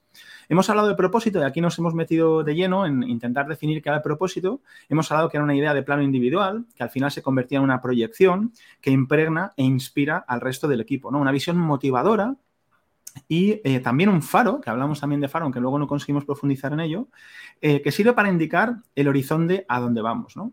Cómo este propósito se acaba convirtiendo en una filosofía que nos sirve para tomar decisiones de forma consciente y que si somos capaces de proyectarlo, nos permite eh, alinear o captar a gente muy alineada, tanto clientes como empleados también, ¿no? Gente que quiera trabajar con nosotros.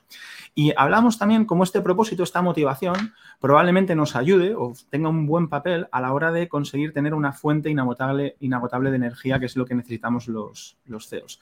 Hablamos también cómo, eh, ante la dificultad de incentivar, la posibilidad de inspirar con este propósito, probablemente eh, con la herramienta de los valores, pues es una cosa maravillosa, ¿no? Para asegurar cómo suceden las cosas.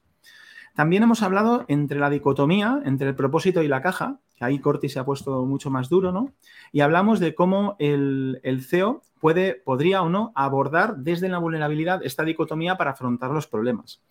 También, bueno, pensaba escuchándoos que probablemente somos unos grandísimos privilegiados, ¿no? Que podemos tener propósitos y valores, porque si estamos aquí planteándonos esto es porque tenemos para comer, como, tal como comentaba Isma, ¿no? Oye, estamos en un plano pues de, en el que ya podemos plantearnos hasta cómo queremos ser y a dónde queremos ir. También hablamos eh, acerca de esta vulnerabilidad, cómo afecta, cómo afecta a las personas, diferenciando entre hombres y mujeres, que iniciabas ahí un debate interesante, Yolanda, y de cómo mostrarnos o no vulnerables y cómo trabajarlo, dependiendo también de cuál es nuestro perfil, ¿no? Oye, ¿cómo somos? Entonces, ¿qué tenemos que trabajar? ¿Tenemos que trabajar en ser más vulnerables o en, en cómo gestionamos esa vulnerabilidad y cómo la expresamos al exterior, ¿no? Hemos diferenciado también entre vulnerabilidad y debilidad, con el ejemplo del portaaviones, que no sé si a vosotros, pero a mí me ha encantado y me vamos, me lo llevo eh, grabado, grabado a fuego. Hablamos de formas de vulnerabilidad para afrontar problemas y cómo vulnerabilidad también es delegar. También es contar al equipo en qué cosas nos pueden ayudar, que creo que ha sido una de las definiciones más prácticas y que me llevo también en el bolsillo. Nos cambiamos a otro tema, hemos hablado del control del ego, eh, saliéndonos totalmente del guion, como ha ocurrido prácticamente en la mitad de la charleta, y hablamos de probablemente la importancia del equilibrio y según somos eh, cada uno, pues un poco igual que con la vulnerabilidad, cómo modulamos eh, nuestro ego para intentar impulsarnos un poquito hacia arriba o agarrarnos cuando hace falta para gestionarlo lo mejor posible. Hablamos de que parte del camino del CEO es entender los cambios de rol y manejar y proyectar el ego, ya no en nosotros mismos, sino a través del equipo para que otros den un paso adelante. ¿no? Me gustó mucho también, Felipe, doy un paso atrás para que otros den un paso adelante.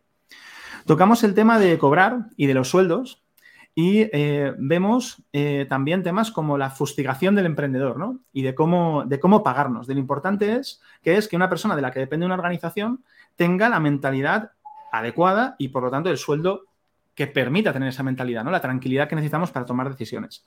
Hablamos de socios y management, de relaciones clave que están basadas en confianza y comunicación y asegurar que no hay expectativas ocultas, conversaciones que no suceden y que para ello hay que asegurar espacios de comunicación eh, y asegurar que preservamos la unidad alineando socios y management. Por último, hacemos comentarios acerca de la soledad del CEO y la importancia de eh, estar acompañados o no y profundizamos en lo que supone o no tener socios y la diferencia entre querer ser socios y ser socios de verdad. Al final, final, final, hemos compartido los retos de todos, que los he recogido para que los tengamos todos aquí juntos. Visibilidad, finanzas, operaciones, delegar, tener una vida sostenible, innovar, vender más, crear equipo, eh, dejar de ser frenos para mi compañía y, por tanto, crear una buena capa de management y pivotar y evolucionar para que mi compañía siga yendo hacia adelante. Y es que al final el rol del CEO debe ser que es algo así como cuestionarse, cuidarse, equilibrarse, trabajar el propósito personal para estar en disposición siempre de asegurar la caja, de asegurar una mejor toma de decisiones, la mejor relación entre socios y de tener un mindset adecuado para enfrentar el día a día. Es decir, para hacer lo que hay que hacer o lo que nos dé la gana. Ole, muy guay, tío. Joder, este ha costado, ¿eh? Este ha costado. ¿Cómo has hecho para folios, eh? Eh, participar y apuntar a la vez? Esto es no, no participaba, era una, era una IA. ¿Cuánta gente tienes ahí tomando notas y Yo tengo una petición y es que siempre lo pienso. Eso, enséñalo. Quiero ver si son dibujos, si son palabritas. Enséñame, por favor, pues esa hoja. No sé si se ve, pero está todo apuntado así como en sucio. Y mientras voy haciéndome en otra página, pasando un poco las claves para poder ir y encima con, su, con, sus rayados y todo, o sea, vaya a nivel. Hombre, es que si no, no hay manera. Y, bueno, si lo leéis de cerca, de verdad que raro es que lo vaya entendiendo porque voy haciendo una letra jeroglífica, pero bueno. Eso es, es, es mi manera de hacer un, pequeño regalo porque todo esto lo, voy apuntando y, y, me lo quedo para mí. Es una maravilla que mientras lo voy apuntando voy intentando gestionarlo pero también es una manera de entregároslo porque, porque es algo que me acabáis de regalar, ¿no? Y oye, la gente que ha llegado hasta aquí, hasta el final, pues que se lo lleve también, ¿no? Y me perdí el minuto 10. Bueno, no te preocupes, aquí viene el resumen de Mike y aquí lo tienes. Mola. Es romántico. Gracias, Miguel. Está muy guay. Eh, ¿Os parece, si queréis ya para terminar, terminar, que cada uno, oye, eh, nos, contarnos sobre, sobre vosotros eh, muy rápidamente, 30 segundos qué hacéis y dónde pueden ir a buscaros? Ya que hablamos de, de que hay que vender, incluso si quieres, empieza tú, Miguel, que también estás aquí. Venga, Em, me ha pillado a contragolpe, pero como creo que no es la primera vez que lo cuento, en Bisiesto estamos muy, muy enfocados en marketing digital y en creación de producto, tanto en diseño como en desarrollo.